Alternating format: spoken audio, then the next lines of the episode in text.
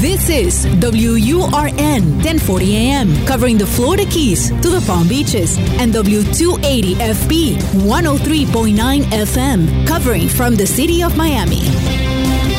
Un idioma, todos los acentos, una sola señal. Una emisora de actualidad Media Group. Somos energía, dinamismo. Somos Hecho en América. Política, cultura, música, gastronomía. Toda la información de lo que hacemos como comunidad activa. De mi tierra bella de mi tierra santa. Los fines de semana trabajamos los desafíos y soluciones de nuestra comunidad hispana. Llegamos para quedarnos y superarnos. Somos Hecho en América.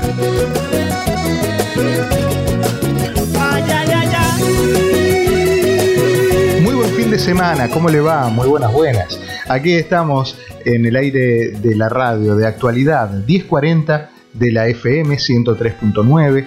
En Hecho en América, este programa que usted sabe, este punto de encuentro del fin de semana, para analizar algunos aspectos importantes de algunas de las noticias que nos pasan así como, como escondidas durante la semana.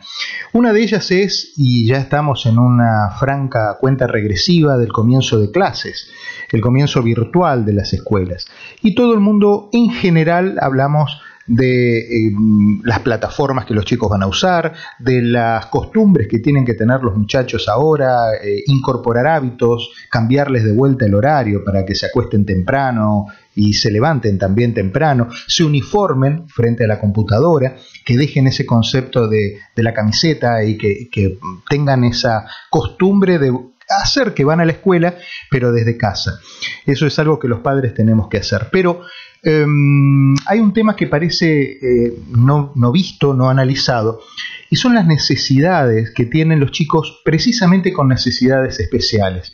Ellos tienen otras eh, cuestiones que tienen que revisar y parece que nadie ha echado el ojo en este aspecto. Por eso quiero hablar con la doctora María Valcourt, que más allá de una psicóloga ya es una amiga de la casa, con quien podemos analizar estos temas de manera mucho más profunda. ¿Cómo le va doctora? Buen fin de semana.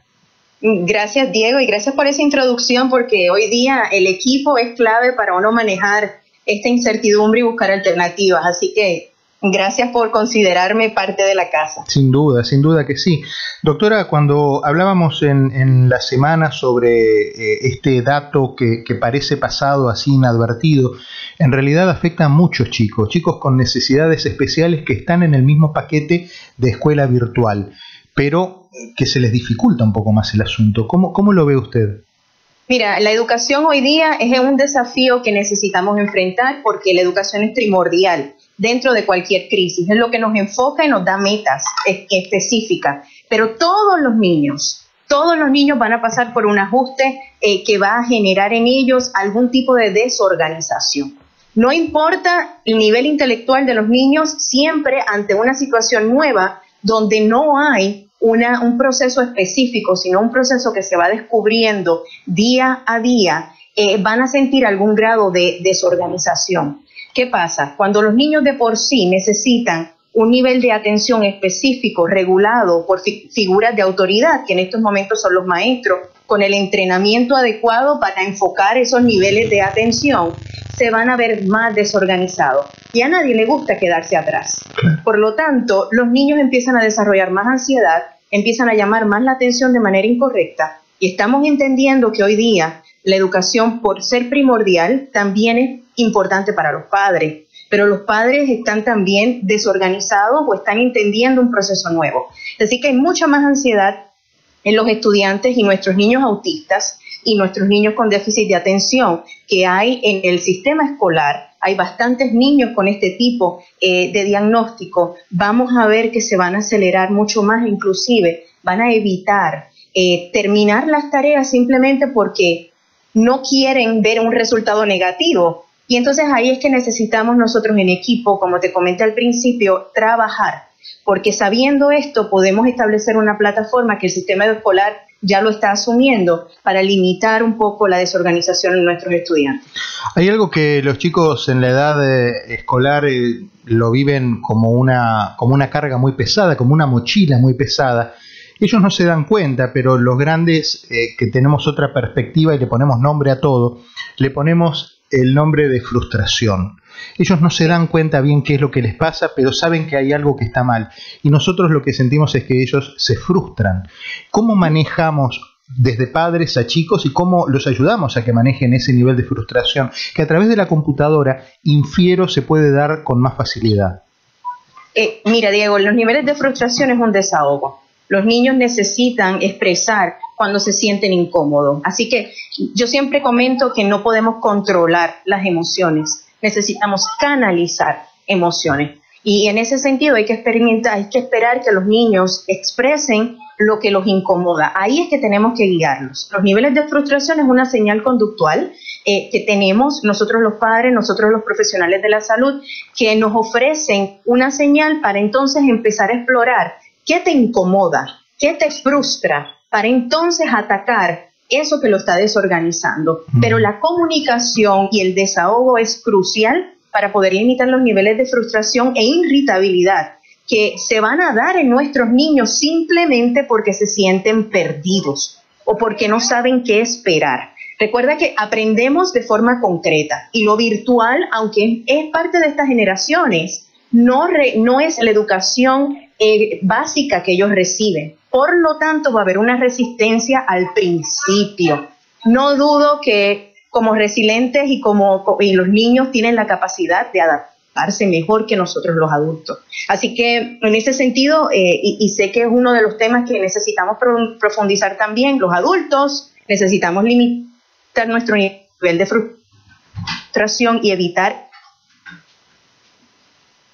para que nuestros niños puedan enfocarse y puedan tener una mejor actitud, limitando los niveles de frustración.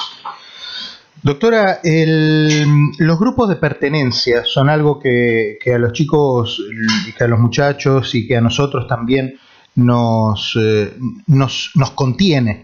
¿Cómo se logra establecer un grupo de pertenencia de manera virtual? Mira, la pertenencia es como, como, como bien estamos conversando, es lo concreto, es lo que me dirige, lo que me enfoca. Y yo creo que a nivel inicial en, la educación vamos a tener que establecer en equipo con los maestros y con los padres qué nos va funcionando en el camino para tener ese sentido de pertenencia, de lo que me genera seguridad. Y en el camino ir modificándolo. Eh, por favor, Diego, y me encanta eh, este tema en, en tus redes, en tus redes de comunicación porque no podemos pretender la perfección en este proceso. Necesitamos ser flexibles. Si, si creemos que no los vamos a saber todo, ya empezamos a frustrarnos. Necesitamos saber que esto es nuevo y que somos parte de la historia y que el modelaje comienza con ese equipo que le va a dar dirección al estudiante. Los maestros tampoco tienen una fórmula perfecta de cómo va a operar el sistema, tienen una idea y están siendo entrenados para eso, pero no, no lo sabremos hasta que comencemos la práctica. Y, y tengo la oportunidad de trabajar para los sistemas de educación y te puedo decir que en tres días que han comenzado escuelas privadas, he visto un gran eh, control, un gran eh, nivel de adaptación en los niños. Estamos hablando de niños de tres y cuatro años que tienen todavía ese miedo a alejarse de mamá y papá y ver a sus maestros con mascarillas no es normal. Pero estoy viendo que después que empiezan la práctica, se hace más fácil, pero también es porque los adultos lo están facilitando. Y estoy hablando de la escuela. En la casa estoy notando lo contrario. Estoy notando que los padres se están buscando unos a otros porque se sienten perdidos. Así que tenemos los dos extremos el extremo concreto, que es la educación de tener a tu maestro de frente, que dentro de todas las limitaciones por lo menos te da esa guía, esa seguridad, y tenemos a nivel virtual los que están en las casas, que entre los padres se están, se están buscando unos a otros pues, para poder mantener la educación en, marcha. Qué increíble, ¿no? Porque debería tal vez a lo mejor eh, ser al revés. En realidad en casa deberían los chicos encontrar más seguridad. Lo, que pasa es que no es lo normal, no es a lo que los niños están acostumbrados. Y aparte, modestia aparte, yo soy psicóloga y yo aprendo todos los días y los maestros tienen una habilidad para enseñar, o sea, para explicar, que yo me quedo asombrada y, realmente me quito el sombrero porque en esta pandemia cada persona dentro de su profesión se está ganando un alardón, se está ganando un reconocimiento. Yo creo que aquí todos, por eso te decía que el equipo era clave para nosotros vencer esto y sobrellevarlo, porque cada persona aquí es importante y los maestros tienen la capacidad de explicar de una manera tan, tan transparente que aunque nosotros los padres lo intentemos, no tenemos ese conocimiento, no tenemos ese entrenamiento y el tono de voz que usemos va a fomentar que el niño aprenda o que el niño se retraiga. Hasta eso. Entonces, sí es importante saber que lo concreto va a permitir que los niños fluyan de manera más simple, más fácil. Y en la casa, los niveles de inatención son más eh, frecuentes porque el aula, nada más, el lugar donde están estudiando, no es la escuela. Lo van a, lo van a manejar, lo van a poder eh, seguir. Y en eso los padres y los maestros van a trabajar más que antes para poder lograr esos nivel, el nivel de aprendizaje, porque la educación va a continuar, pero ¿cuántos los niños van a aprender? Eso lo sabremos en el progreso de la situación. Hay, hay, algo interesante en esto que, usted está planteando que, me lleva también a, a, ver cómo los padres y los hijos se están encontrando y van compartiendo juntos el camino. Porque el aula, el ámbito donde los chicos aprenden, no es el aula, es la, es la casa, es la sala, es una oficina que con suerte alguna casa pueda tener, es un dormitorio. Eh, pero los padres también, al mismo tiempo, encuentran que el marco laboral es diferente. Sigue siendo la sala, sigue siendo en algunos casos el dormitorio, sigue siendo los estudios de radio son oficinas, ya no son los estudios a veces que, nos toca trabajar. Entonces, eh, estamos, eh, eh, todos somos alumnos en algún punto en esto, ¿no? Nos hermanamos en la experiencia. Lo que estamos viviendo hoy día, Diego, para todos, es una lección de vida, porque estamos recurriendo a ayudarnos los unos a los otros. Estamos necesitando de nuestros hijos que nos pongan al día en lo que está ocurriendo, inclusive a nivel virtual, para nosotros poder guiar su nivel de organización en la, en la educación. Así que hay veces, y, creo que siempre tenemos que buscar el lado optimista de, la, de las crisis. Recuerda que, que nosotros los adultos vamos a trabajar y delegamos la educación en los maestros una vez dejamos a nuestros niños en la escuela. Y ahí sí había una desconexión, ¿sabes? Hay que reconocerlo, no podemos estar en todos los lugares a la misma vez, por eso es que esto es un gran reto. Pero nos desconectábamos también de la educación de nuestros hijos. En esta ocasión hemos sido obligados a conectarnos con el proceso que nuestros hijos tienen que, que seguir, porque de lo contrario nadie puede pensar nadie podría trabajar. Y, en esa conexión hemos vuelto a reforzar valores, hemos vuelto a reforzar la comunicación en el hogar, hemos vuelto a saber qué conductas el maestro quizás veía en la casa, en la, escuela, que en la casa no lo, no lo podían eh, presenciar, cuánto enfoque tiene tu hijo, que la maestra quizás te decía, es difícil el atender, pero ahora en tu casa te das cuenta de esas observaciones de los maestros. Entonces yo creo que la crianza, si la vemos desde la perspectiva de, de seguir creciendo en el proceso, nos, nos está ayudando a, ver realmente con qué contamos, cuál es mi equipo, qué, qué tengo que, que modificar para poder seguir hacia adelante. Nadie me está contando, estoy yo observándolo. Y yo creo que por eso le llamo una lección de vida, porque para seguir tenemos que tener los pies en la tierra y tenemos que ser realistas. Y cuando hay, algo es difícil, hay que reconocerlo, pero no para lamentarnos sino para, para buscar alternativas y seguir hacia adelante. Cuando nos volvamos a encontrar después de la pausa eh, con la doctora María Balcourt, vamos a hablar, vamos a seguir hablando de los chicos eh, y de los muchachos en distintas edades. Eh, pero también quiero poner el punto en los maestros. La doctora hablaba recién que ella tiene posibilidad de formar parte de equipos de integración educativa y los maestros me imagino que están altamente presionados también, porque han tenido que que, sacar eh, elementos, han tenido que reinventarse. Y una cosa es reinventarse en las aulas, donde uno tiene sus elementos a la mano, donde hay una estructura, y otra es reinventarse desde casa, y eso sin duda también genera una enorme presión en el otro extremo de esta historia. Uno son los chicos, y en el otro están los maestros. Eh, quédese, doctora, ya seguimos. Somos Hecho en América por Actualidad Radio. Todos los fines de semana. De mi tierra bella de mi tierra santa. Oigo ese grito de los tambores. La cita de los fines de semana para conocer cómo se mueve nuestra comunidad. Hecho en América. Solo en Actualidad Radio 1040 AM. Seguimos en Hecho en América hablando con la doctora María Balcourt. El tema es el regreso a clases y dos puntos fundamentales. Uno son los muchachos, los niños que tienen necesidades específicas, necesidades especiales, mm, necesitan más atención, más cuidado en condiciones normales en las escuelas y que ahora ese mismo grupo de chicos eh, va a tener que recibir eh, información a través de la computadora. Y el otro tema son los maestros. La doctora recién hablaba que los maestros eh, se están reinventando. Eh, ¿Y cómo, cómo, ha vivido usted esto con charlando ahora, no con los padres ni con los alumnos, sino con los maestros, doctora?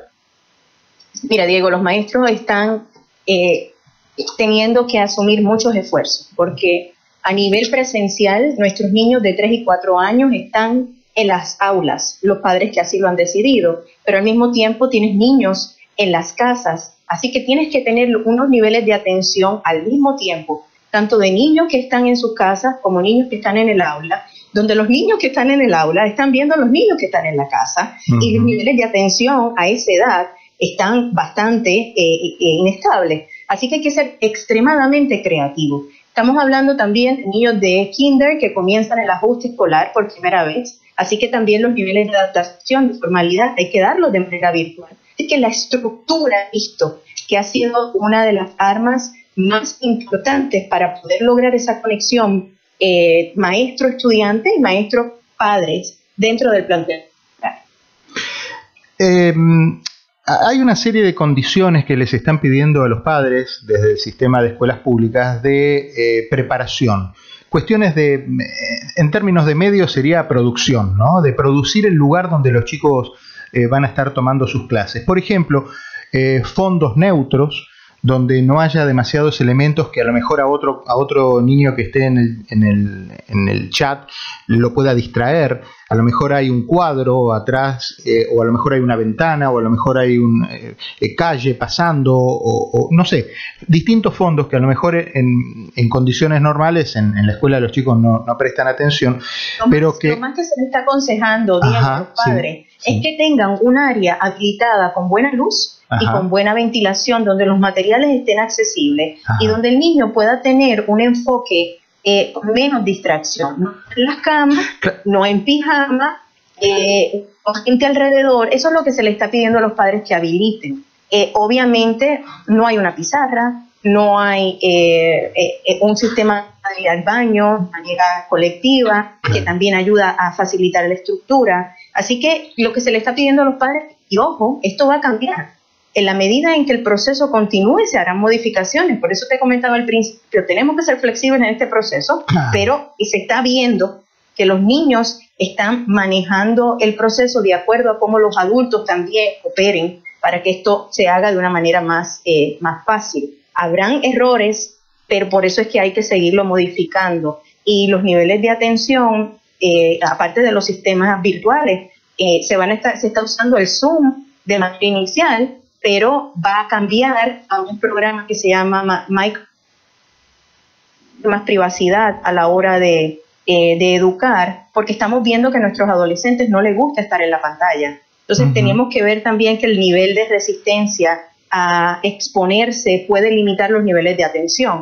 Así que la privacidad, de acuerdo a la edad del estudiante, también es importante para que puedan atender. Es interesante esto que plantea porque quiero, quiero sumergirme un minuto en esto. Hay muchos chicos en distintas edades, generalmente en la adolescencia, donde muchas cosas les da pena y no les gusta salir ni siquiera en una foto familiar en Disney, por ejemplo. Dicen, no, no, yo no quiero salir.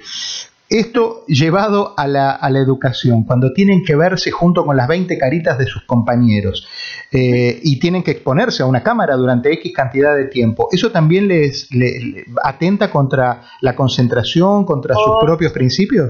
Sí, sí, sí, lo vemos cantidad después de los 11 años, donde los niños ya empiezan a tener cambio físico, eh, ya piensan a tener más conciencia de cómo otras personas me miran, qué están pensando de mí, y en ese sentido que es parte normal de la psicología eh, se ven expuestos y se ven incómodos. Y recuerda lo que hablábamos al principio, cuando tú te sientes desorganizado, te sientes incómodo, no vas a producir de una manera relajada. Entonces, el, sistema de educación está consciente de eso.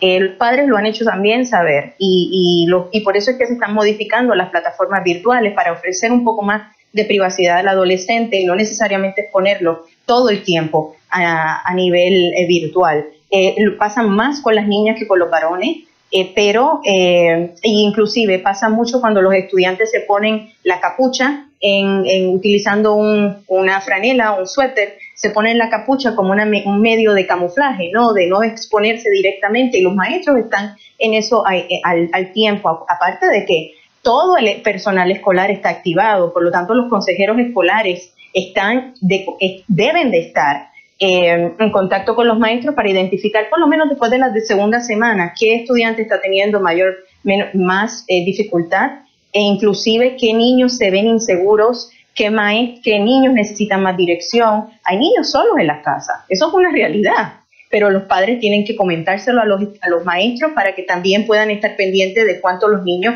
eh, están, cómo los niños lo están haciendo y la supervisión es clave en la educación a nivel virtual.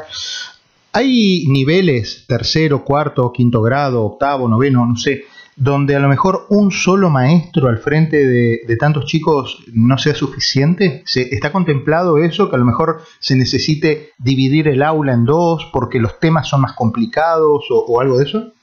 Eh, se han dividido. Ningún, los grupos hoy día no pueden ser más de 9, 10 estudiantes y a nivel virtual van a haber clases que de por sí eran de 25, van a estar divididos quizás entre tres aulas. O sea, estamos hablando, por eso te decía al principio, que los maestros van a necesitar mayor esfuerzo, mayor creatividad, porque no tienen a todos sus estudiantes de frente. Inclusive en la escuela, a pesar de que estemos presencial, podemos tener niños que estén con sus tabletas como si estuvieran en la casa teniendo el maestro de frente. Entonces, e, es, una, es un proceso totalmente nuevo. Sí, claro, Dudo que no dudo que traiga adelantos más a largo plazo, pero como es nuevo, va a haber resistencia, va a haber eh, quien avance más rápido que otro, va, por eso digo que es una prioridad y es algo que tenemos todos que enfrentar. Sin educación no hay futuro. Entonces, es, es un dilema que tenemos que explorar todos los días con la disposición de poder hacer este proceso lo mejor posible. Una de, de, las cosas que hablamos usted y yo hace, hace un par de semanas también aquí en la radio, usted me, eh, dejó flotando una, frase que después me la comentaron, que es todo va a pasar. Y, me parece muy esperanzadora, me parece muy realista, porque de hecho el sistema de escuelas públicas eh, periódicamente va a ir revisando esta medida de las escuelas virtuales. La esencia de la escuela pública no es que sea virtual, es que sea presencial. Entonces todo esto forma parte de una flexibilidad de acuerdo a los tiempos que vivimos, pero en cuanto se pueda, de vuelta a clases, ¿no? Entonces, eh, dicho eso, eh, me parece que es un, mensaje esperanzador esto de, entender, por eso yo entiendo cuando usted todo el tiempo me está recalcando eh, el tema de flexibilidad, el tema de, de, cuestión efímera que es todo esto. Esto en algún momento va a cambiar y va, va a volver a, a, lo más parecido a la normalidad que conocemos, ¿no?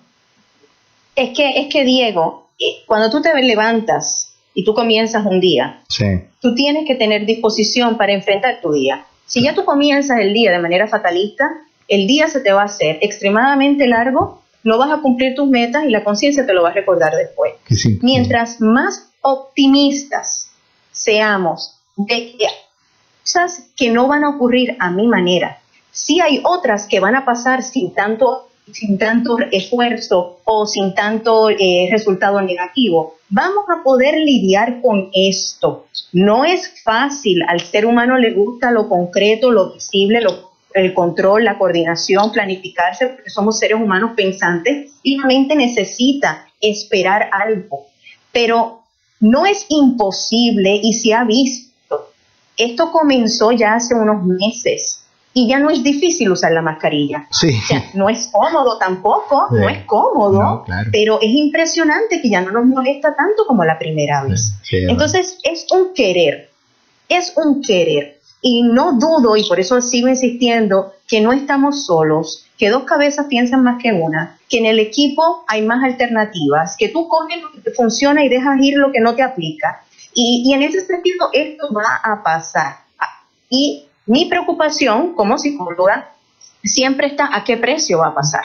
Y, y, siempre en una, en una batalla, en un desafío, hay personas que pasan con mayor facilidad que otras y es por eso que hemos visto que en muchas situaciones, y lo he comentado antes, hay muchas veces que decimos, eh, todos estamos en el mismo bote y eso totalmente eh, en estos momentos no es cierto. Todo el mundo estamos bajo la misma tormenta, pero no bajo el mismo bote.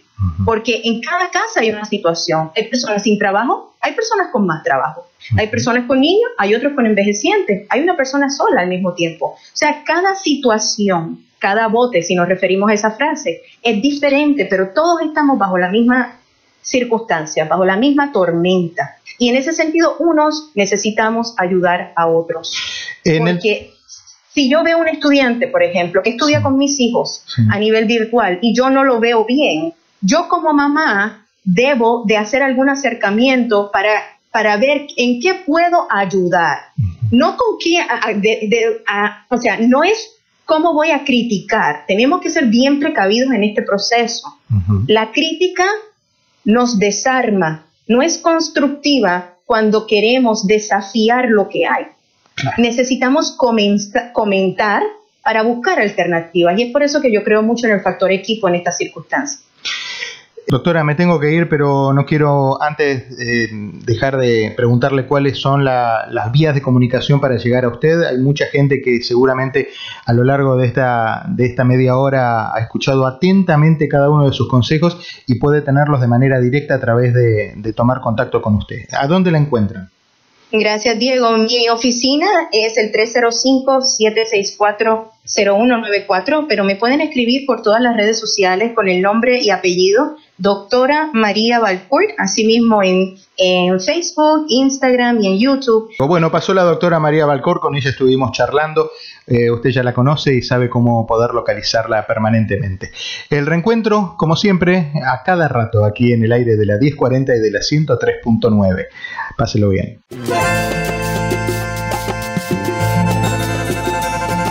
Recorremos las calles de una ciudad que hicimos propia. Tomamos sus costumbres, su ritmo, sin abandonar nuestra historia y raíces. Somos lo mejor de dos mundos. Hecho en América. En Actualidad Radio. Yo me muero